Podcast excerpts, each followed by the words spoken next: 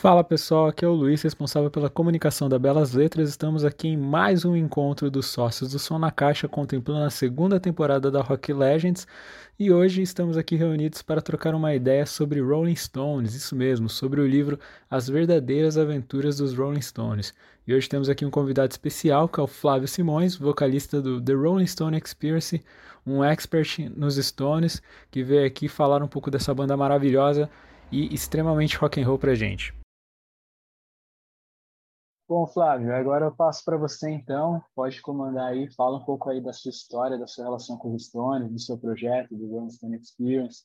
E aí depois, final, você quer destacar algumas histórias aí do livro, o pessoal já está lendo. Aí eu sei que nem todo mundo terminou de ler o livro, então pegar umas histórias, não, uns spoilers não tão fortes, né? Mas fica à vontade aí, vou deixar você comandar o papo aí. Ok, boa noite, Luiz. Boa noite a todos que estão acompanhando. Eu já sou um leitor assíduo das publicações da Belas Letras, são assim sempre da melhor qualidade, as melhores traduções. E hoje a gente vai falar um pouco, vou me apresentar um pouco. Eu sou o Flávio Jagger, sou músico, produtor musical. Na minha carreira eu tive a oportunidade de tocar com grandes músicos que eu admiro, de bandas que eu sempre cresci ouvindo, admirando. Capital Inicial, Jota Quest, Skunk, ACDC, Whitesnake é, Kiss, Deep Purple, e estou aqui principalmente para falar um pouco dos Stones, que é uma banda que que faz muito parte da minha história. Atualmente eu tenho um projeto que se chama The Rolling Stones Experience. A gente é, é, na verdade a gente faz um tributo aos Stones mais do que uma banda cover. O que a gente quer é mostrar uma experiência do que é estar no, num show dos Stones. É um grande show com, com telão é, de alta definição, com, com músicos, com, com naipes de metais, com backing vocals. E é muito interessante. A gente tenta interagir com o público, exposição de fotos e mostrar um pouco do que emergir dentro dessa cultura dos Stones. E isso que a gente quer falar hoje. Né? O, vamos falar. É, Uhum. Vamos falar um pouco aqui do, de toda essa história, né? E, e, principalmente do livro, que é este aqui. Essa é a edição que eu tenho, é a edição original, em inglês, que são as verdadeiras aventuras dos Rolling Stones, que está sendo publicado agora pelas Belas Letras. E é um livro que eu acho que a melhor definição quem deu foi o Keith Richards, que falou, cara, eu li e realmente, quando eu acabei de ler, falei, foi assim que aconteceu tudo. É, o autor, o Stanley Booth, ele acompanhou a banda durante mais de um ano. A ideia dele foi exatamente isso e escrever um livro sobre essa experiência, que é, imagina acompanhar a maior banda do mundo durante mais de um ano e poder contar isso, toda a interação deles, entre eles, com os fãs, com as namoradas, com todo o, toda a estrutura, né, tudo que existe entre ser um, uma das maiores bandas do mundo e como interagir com o público, como com todos, né, com todo esse circo que é o circo do rock and roll. E ele teve uma grande sorte, Stanley Booth, que ele ele viveu ali no momento que ele ele acompanhou a banda num dos momentos mais criativos da história dos Stones. Eles estavam ali entre 68, mais ou menos, lançando, gravando o álbum Let It Bleed. Ali eles gravaram Let It Bleed, Sticky Fingers e fizeram uma das turnês mais importantes da história da banda nos Estados Unidos, em 69. Essa turnê os Stones não tinham tocado nos Estados Unidos há muito tempo e quando o rock começa a tomar uma proporção muito maior em termos de shows. Os Beatles já tinham parado de se apresentar. Os Stones chegaram ali para criar um show maior em grandes espaços e o guitarrista original da banda, o Brian Jones, ele tinha acabado, ele deixou a banda um pouco antes e morreu logo depois. Foi o fundador. Brian Jones é, é o cara que, além de ter fundado os Rolling Stones, ele deu o nome à banda e ele era um músico, um virtuoso, considerado um virtuoso na época. Ele, quando o Mick e o Keith ainda eram garotos, indo nos primeiros shows de blues, é, conhecendo o rock americano, o, o, Brian Jones já se apresentava nos clubes de jazz e de blues e mostrando todo o virtuosismo dele. Ele era um grande músico. E foi meio. Ele liderou a banda nesse início. O grande problema foi que Brian Jones não era um compositor.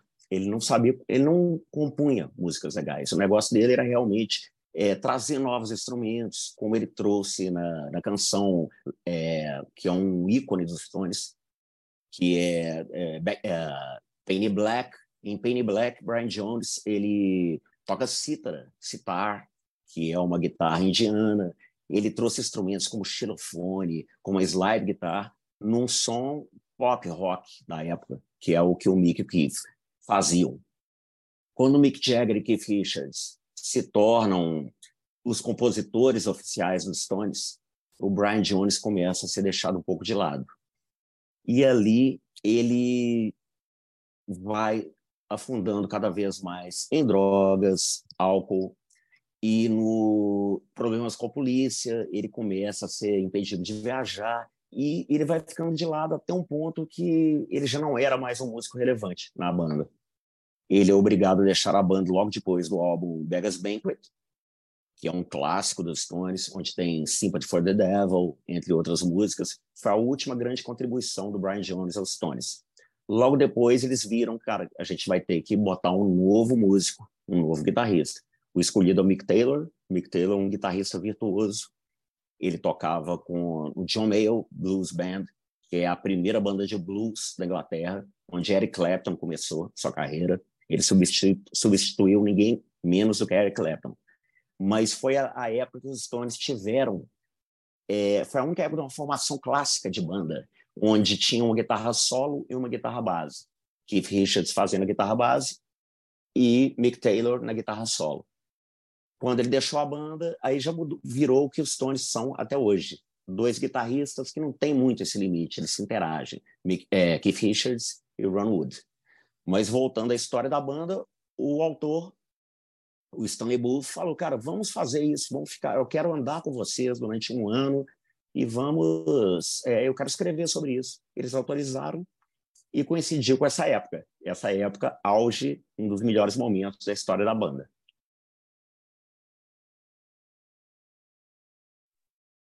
E assim, Flávio, você que já leu bastante hum. coisa do, do, dos Stones, em comparação aos outros livros, assim, o que você acha que esse livro tem de destaque, assim, que ele, que ele se diferencia das outras obras que falam dos Stones? Então, Luiz, como eu tinha falado, eu acho que a melhor frase que define é o próprio Keith Richards. É, este é o único livro que eu li e eu falo que foi exatamente assim que aconteceu. Eu acho que nenhum outro autor teve um contato tão íntimo com os Rolling Stones como o Stanley Booth teve. Ali ele conviveu, ele conheceu tudo que cerca uma banda, né? O bom, o mal e o feio, talvez, né? As confusões, as brigas, os empresários, as fãs, as namoradas, e ali foi, foi uma convivência muito íntima. Chegou a um ponto que ele narra no livro, que é muito interessante, no show de Altamont, que é o, é o clímax do livro, esse show que foi tragicamente conhecido, depois célebre, porque foi um show que tudo que poderia dar errado deu nesse show e ele o ele estava num ponto que o Keith Richards falava, cara, leva a guitarra para mim no palco. Ele já era quase um membro da banda. Isso é muito interessante. Nenhum autor teve desfrutou da intimidade com os Rolling Stones como ele. Você acha que esse livro é um livro para qualquer tipo de público? Para a pessoa que ela é mais fã de Stones, para a pessoa que está iniciando no universo dos Stones? Qual seria a sua opinião? Você acha que tende mais para qual lado? Cara, eu acho que esse é um livro para além do é, é, mais para o conhecedor dos Stones, é o cara que quer saber o que aconteceu exatamente nesse período. Talvez não necessariamente um fã apaixonado dos Stones, mas um fã de rock que quer saber qual foi esse momento, como que foi o rock no final dos anos 60, a transição para os anos 70. O cara que ama esse período que é mais do que o rock, é a cultura de uma época que só aconteceu naquele momento. O, o Stanley Booth ele, ele, é um autor muito mais do que um, um simples repórter, um cara que está narrando fatos. Eu acho muito interessante, em cada capítulo, ele faz citações de grandes autores, assim, desde autores clássicos, sobre fazendo uma relação entre um texto interessante de Nietzsche ou de Homero com o que se passava naquela época. Eu, eu acho que é para fãs de literatura, é, fãs de, do, de, da boa leitura e fãs daquele momento em particular que o mundo viveu. E, especialmente, que sejam fãs dos Rolling Stones. Bom, a gente divulgou recentemente no grupo do Telegram, Flávio, que os nossos hum. lançamentos de música do primeiro semestre. E no mês de março vai ser basicamente. Oh, março? Acho que é de abril, na verdade. Estou confundindo uhum. as datas. Vai ser o mês dos Stones. Que, é, esse livro está saindo agora para os sócios do clube de assinatura, né? E posteriormente uhum. vai ser lançado para o público geral na versão capa brochura, né? E é, uhum. vai ser lançado também mais um livro dos Stones, que é o Charlie Watts é o cara, né? É, eu não sei se você já chegou a ter algum contato com esse livro, mas se você tiver ainda dar é. um... ainda não. Ainda não, e estou feliz de saber que vai ter uma publicação, vai ter uma edição da Belas Letras, porque eu estava louco para comprar já a edição original e vou comprar as suas. Vou adquirir essa. Estou é, louco para ler esse livro. É. Vai chegar aí nos próximos meses, hum. um mês comemorativo aí de histórias. Então, para quem gosta aí do Charlie Watts, vai ter um livro dele em versão nacional disponível em breve. Grande notícia, sabia desse livro, em versão nacional aí, suas. Me conta um pouco da sua experiência, Flávio, em relação a shows dos Stones, né? Acredito que você já viu alguns shows da banda, então conta pra gente aí quais você viu, quais foram marcantes, se você em algum momento teve alguma interação mais próxima com a banda, como que foram essas experiências? Sim, eu comecei a ouvir Stones praticamente quando eu comecei a ouvir rock. É, lá nos anos 80, descobrindo um pouco sobre a banda, sobre o som que eu gostava. Cheguei nos Stones. O primeiro álbum foi o Still Life, é um álbum ao vivo dos anos 80. Foi a primeira turnê que eles fizeram, assim, chegaram naquele nível de estádios, de mega produção, que eles ficam até hoje. E, cara, é, eu vi atualmente, se eu não me engano, sete shows dos Stones. Eu acho, assim, que eu sou até comedido. Eu tenho amigos que foram em 30 shows e tal. Dá uma certa inveja. Mas entre esses, talvez o mais marcante foi quando eles tocaram na praia, em Copacabana, 2006, é, que eu tive uma bela surpresa. Estava indo, aquele é um show que quem foi, né? Ele, hoje ele está aí disponível para quem quiser assistir, YouTube, etc. É, pô, é, foi difícil de assistir o show, né? Todo mundo estava ali meio pela experiência, porque imagina um milhão de pessoas numa praia, o som do PA não chegava tanto. Mas eu, um amigo me ligou meio 40 minutos antes, falou: Flávio Jagger, cara, eu tenho um presente para você aqui, é só para você. Cara, e passa aqui rápido no meu apartamento. A namorada dele estava trabalhando na produção e tinha uma credencial sobrando. Eu falei, cara, sério?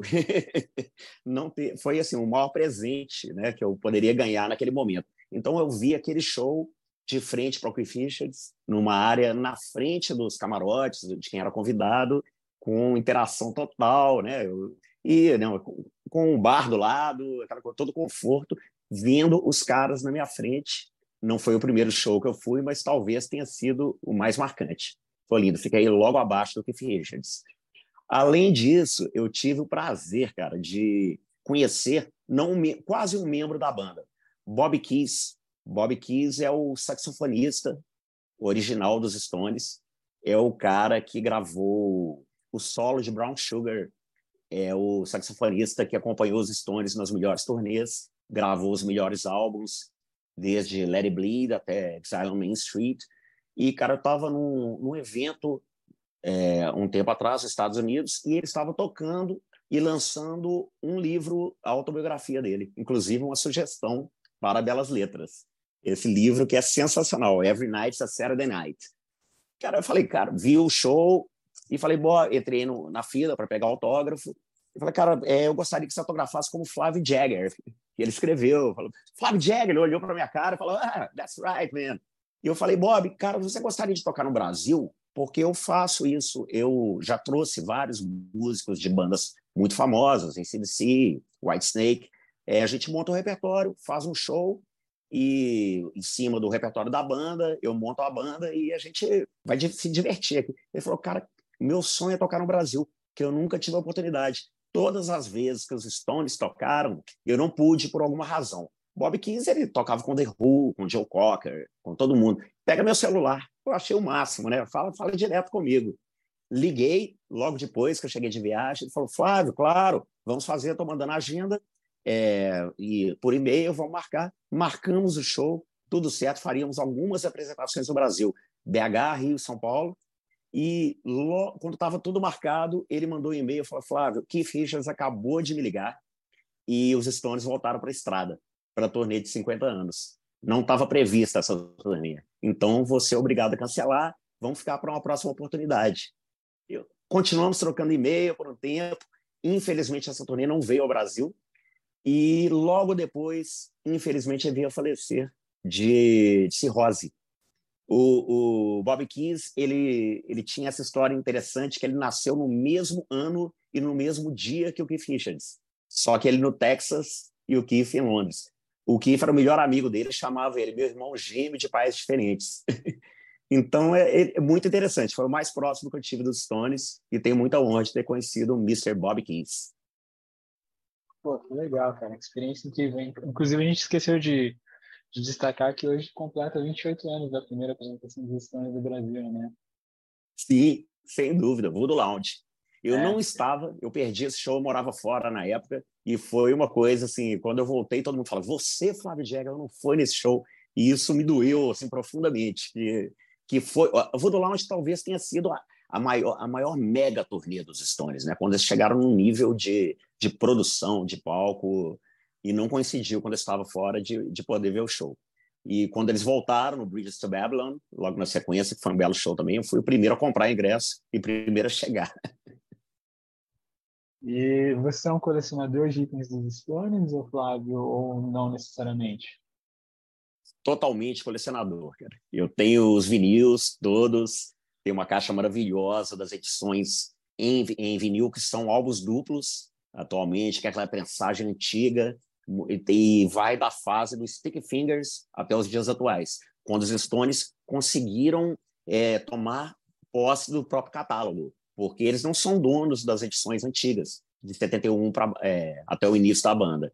E eles reeditaram essa, essa caixa, que é maravilhosa, de vinil, e livros, publicações, é, miniaturas, tudo, como pode ver aqui. Tem tudo. Ah, sou um Stone maníaco mesmo. Pô, que legal. E falando um pouco do seu projeto agora, o One Experience, é, como que vocês montam os repertórios? Vocês chegam a fazer alguns shows temáticos, tocando álbuns específicos na íntegra? Como que funciona as apresentações de vocês? Sim, o Rolling Stones Experience surgiu, foi uma coisa assim que, é, durante a pandemia, aquela coisa, todo mundo fechado, não podemos fazer show. Falei, cara, temos um estúdio, eu e meu irmão, estúdio de gravação, a gente produz grandes artistas aí, e estava tudo parado. Falei, cara, por que não regravar algumas músicas dos Stones com, meu, com a minha pegada? foi a primeira vez que eu é, resolvi assumir o lado vocalista, o lado Jagger mesmo. E vamos regravar e começamos a lançar uns vídeos no YouTube e tomou uma proporção muito grande. Eu falei, cara, vamos fazer isso, vamos fazer virar um show.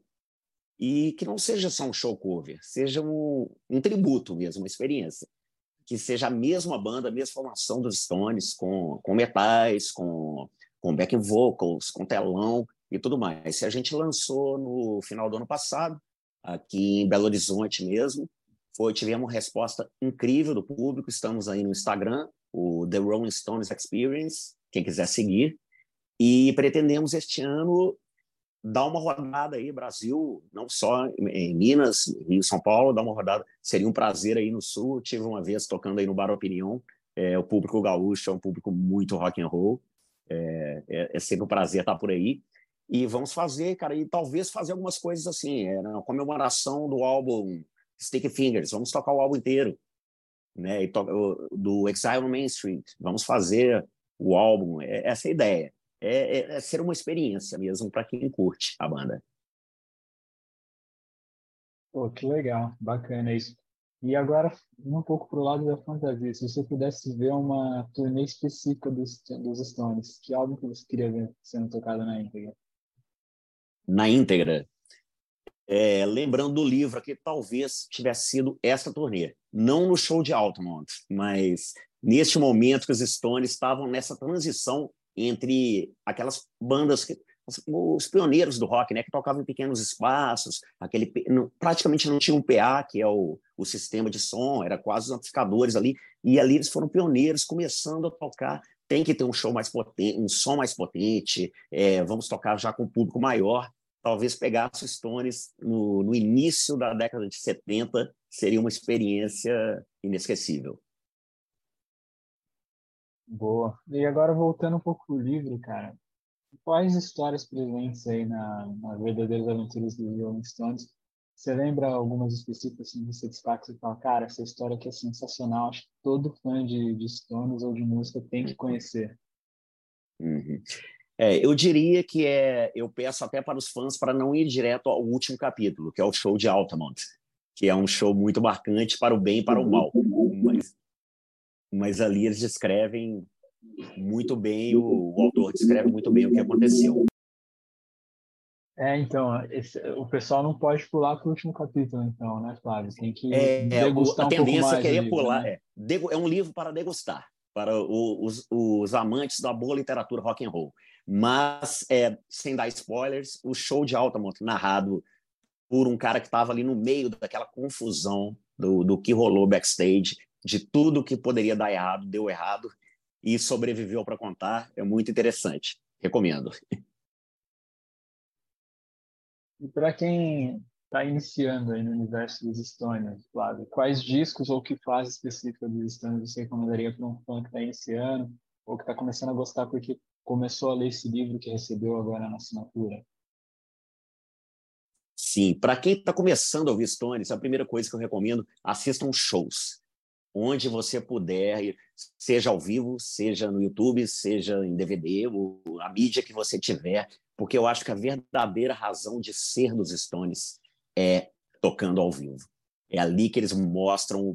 É, é, sempre tem aquela brincadeira, eu até brinquei lá com, com o Sal, aquela. Beatles ou Stones, quem é melhor? Não existe isso. Os Beatles foram os caras do estúdio, os caras que lapidaram a música dentro do estúdio. Os Stones eram os caras do ao vivo. Vamos chegar com o pé na porta, vamos mostrar o que é fazer rock and roll. Vamos pegar o blues, vamos pegar a música negra norte-americana, vamos fazer isso com roupagem nova e chegar com o pé na porta. Eu recomendo para todo fã de Stones, assistam os shows e sejam os primeiros, eles começando nos palcos pequenininhos, jovens, como os últimos da última turnê de 60 anos, que essa energia está lá. E livros, cara, são. Eu, gosto, é, eu gostaria de sugerir alguns aí para Belas Letras. Uma biografia que ainda não foi lançada no Brasil, do Ron Wood. Ron Wood, guitarrista dos Stones desde 77. Um cara sensacional, um pintor, um artista. Tocou com The Faces, com Rod Stewart, com Jeff Beck, que faleceu agora. É um cara cheio de histórias maravilhosas do rock. O Bob Keys, que eu tive o grande prazer de conhecer, e não percam as verdadeiras aventuras dos Rolling Stones. E do Charlie que está vindo aí, né? Que esse aí eu quero, quero ler em primeira mão. E material de vídeo, né? Eu sei que os Stones têm, têm coisa relacionada com o Scorsese, né? E shows específicos que você recomenda também. Sim, sem dúvida. O Shine a Light, né? Que foi o, o show que foi um filme, inclusive passou no cinema, dirigido pelo Scorsese. O Scorsese tem uma ligação íntima com Stones, porque ele é o cineasta que mais usa música dos Stones nos seus, nos seus filmes. Né? Quem viu, principalmente os filmes de máfia do Scorsese, Bons Companheiros, Cassino, sempre está lá Gimme Shelter, sempre é, é, várias outras, Monkey Man.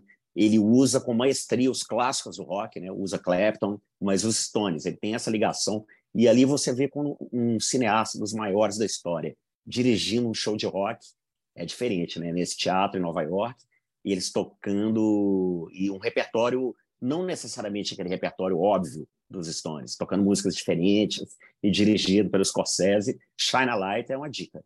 Não pode perder isso. Boa. E carreira solo, Mick Jagger, o que, que você diz aí sobre a carreira solo do Mick Jagger? Eu, ao, é, a carreira solo do Keith Richards é maravilhosa. Ele lançou dois álbuns, principalmente o Talk is Cheap, que é o álbum quando aquela grande briga que eles tiveram nos anos 80, que o Keith fala, né, na biografia dele, fala, cara, isso aí foi, eu chamo da Terceira Guerra Mundial. Quando acontece, ninguém imaginava que os Stones iam um dia estar na mesma sala junto, quanto mais fazer shows. o Keith lança um, um disco maravilhoso, o álbum que é o Toxic Cheap, que é a essência dos Stones, e ele botou esse show na estrada. Só que a, a, foi a época que ele fala, é, aí eu comecei a valorizar o Mick Jagger mais do que nunca, porque não é fácil ser o frontman. Entrar no estúdio e compor belas canções, a gente consegue, mas botar isso na estrada e segurar um público. E o próprio Mick, apesar dos, dos álbuns solos dele não, não terem tido um grande êxito comercial, eu gosto muito, eu gosto muito. Tem particularmente dois. Um se chama Wandering Spirit, que foi lançado em 93, logo depois do, logo antes do Voodoo Lounge, é um que ele fez uma parceria com Lenny Kravitz. É um disco que tem canções que eu penso, se elas tivessem sido lançadas pelos Stones, seriam clássicos da banda. E outro chama Goddess in the Doorway, também maravilhoso, do, do final dos anos 90. Eu, pessoalmente, sou um grande fã da carreira solo do Mick Jagger. Há controvérsias com os fãs dos Stones, mas fica a dica, quem quiser conferir, ele fez muita coisa boa solo também. Pô, que legal, uma boa pincelada aí, bastante material. E eu queria saber agora se o pessoal, se alguém quer comentar também sobre o livro, né? O Fernando começou a ler, eu não sei se o Sal já, já começou a ler, ou a Tatiana, se você está curtindo.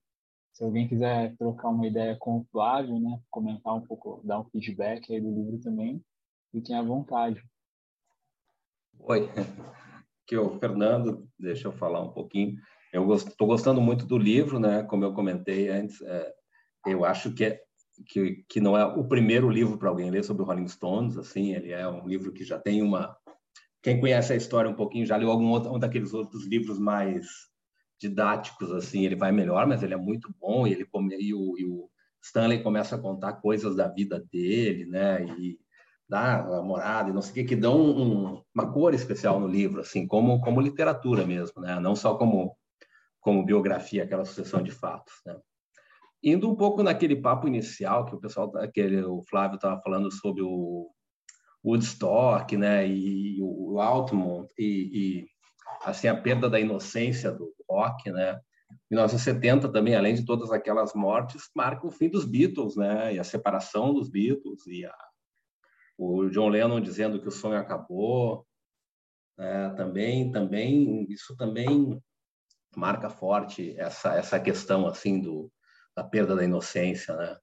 Também acho que até uma questão política do, do mundo nos anos 70, assim, uma, um certo uh, teve todo aquele maio de 68, aquela coisa do, de uma liberação assim maior e de repente veio uma uma onda repressiva, assim, ou, ou um resultado daquilo, e, e, acho que os anos início dos 70 tem um pouco isso, né?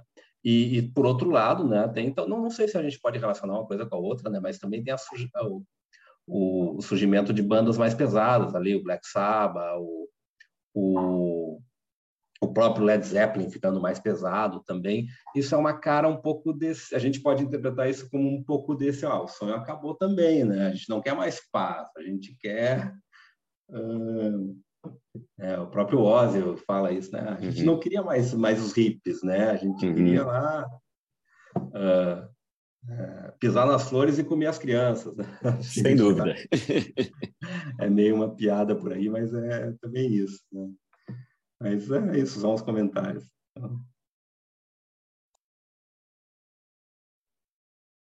É bem pontuado, né? Que daí entra no Led Zeppelin, Black Sabbath, é quase uma resposta, né? Com o peso do som deles ao movimento hippie psicodélico. Né? Você gosta também dessas, dessas outras bandas, Flávio? Black Sabbath, Led Zeppelin? Cara, eu, na verdade, eu comecei a gostar de rock por causa disso. Eu sou muito cria do, do primeiro Rock in Rio. Ali eu tinha meus 13 anos de idade, não pude ir, meu pai não deixou, né, naquela época, aqui em Belo Horizonte. Falou, que é isso, tá louco, né? E eu já conheci o Queen, era um grande fã de Queen desde menino. Eu, eu, eu sou músico desde que desde criança mesmo, piano clássico, aquela coisa toda. Aí até o rock and roll chegar na minha vida. E foi muito com essa fase do Rock in Rio. Quando eu vi Iron Maiden, White Snake, Scorpions, esse DC, falei, cara, é isso que eu quero na minha vida. Eu cheguei no rock clássico através do, do, do metal clássico e do, e do hard rock, que é o som realmente que, que me tocou primeiro, que me mostrou. E isso é rock and roll. né, cara? E eu acho que pontuou muito bem, cara, isso que a sequência do, dessa geração, Paz e Amor, aquela coisa toda, foi um som muito mais pesado, né? Foi Deep Purple, foi Led Zeppelin, foi foi o próprio Black Sabbath é, chegando e essas bandas tem Lizzy, tem tantas bandas legais, sabe Bad Company, cara, vamos, é, a gente quer cada vez mais alto, cada vez mais mais porrada e não, não é tão ideologia, então vamos criar uma sociedade nova, vamos fazer um som um som mesmo para esquecer dos problemas da vida e vamos no, nos liberar aqui, ficar loucos aqui e curtir um som mais pesado. Né? O rock foi, eu acho que o rock continuou sendo muito relevante nos anos 70 com uma outra ideia.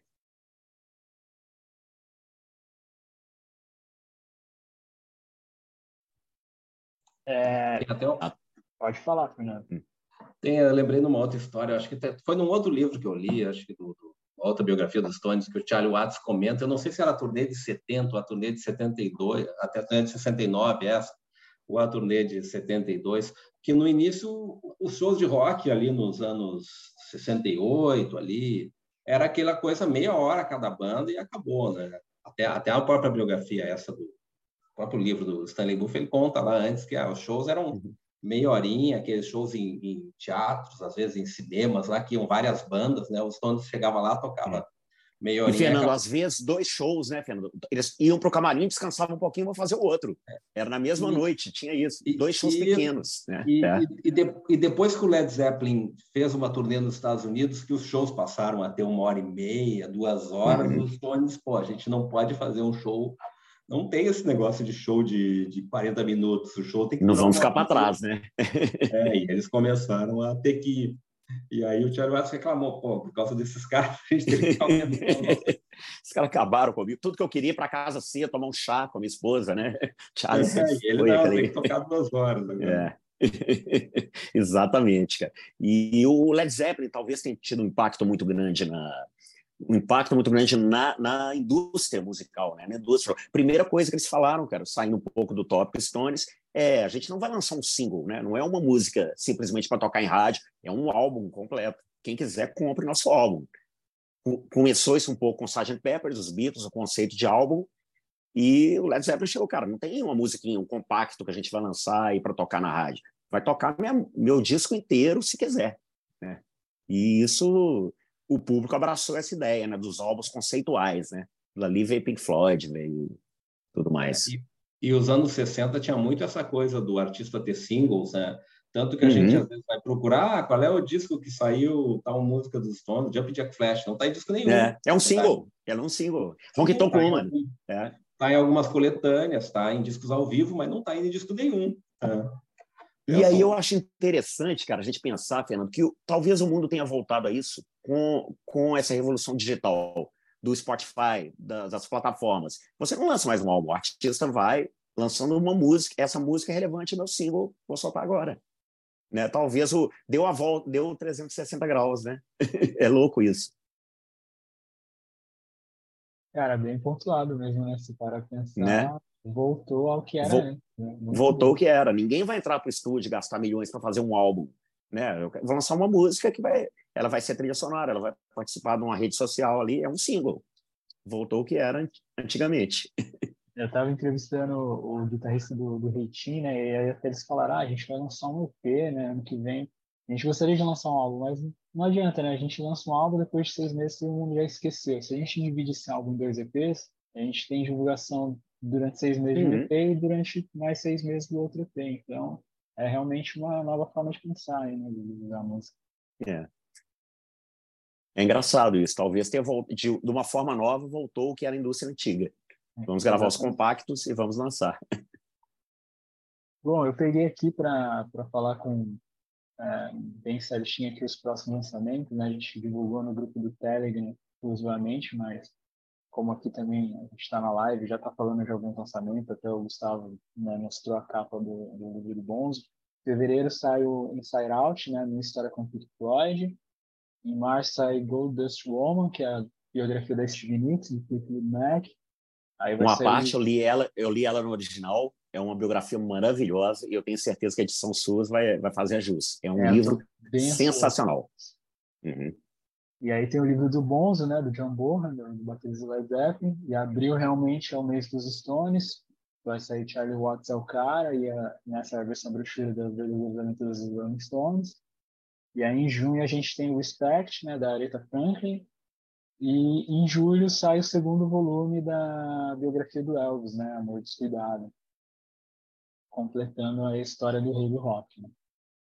Então esses vão ser os lançamentos do primeiro semestre esses lançamentos musicais da Bela Letra. Então, vem bastante coisa aí para os fãs de música, principalmente de música mais clássica, né? Mais clássico, blues, jazz, enfim. Todos imperdíveis. E, bom, eu queria agradecer principalmente aí o, o Flávio pela participação na live, por ter disponibilizado o tempo dele para vir aqui conversar com a gente. E Agradecer a todo mundo que veio aí sexta-feira à noite, né? A gente sabe que é, um, é meio difícil, o pessoal já está pensando no sextou e tudo mais, mas valeu, obrigado mesmo por todo mundo que, que veio, Fernando, Tatiana, Ronaldo, todo mundo que está aí, Sal. É... Espero encontrar vocês aqui na próxima live. Flávio, muito obrigado. Se quiser dar algum recado, divulgar suas redes sociais, seu projeto, Fica à vontade. Ô, gente, eu só tenho a agradecer, Luiz, a Belas Letras, uma editora que eu sou fã, sou leitor assíduo, ao Luiz, a turma toda, ao, ao Fernando, Sal, a turma toda que acompanhou aí. E um prazer bater papo sobre o melhor assunto do mundo, que é rock and roll, que é música e rock and roll. É, quem, quem se interessar, podem seguir aí o nosso Instagram, o The Rolling Stones Experience, e daqui a pouco a gente chega perto de vocês aí, fazendo ao vivo. Grande abraço.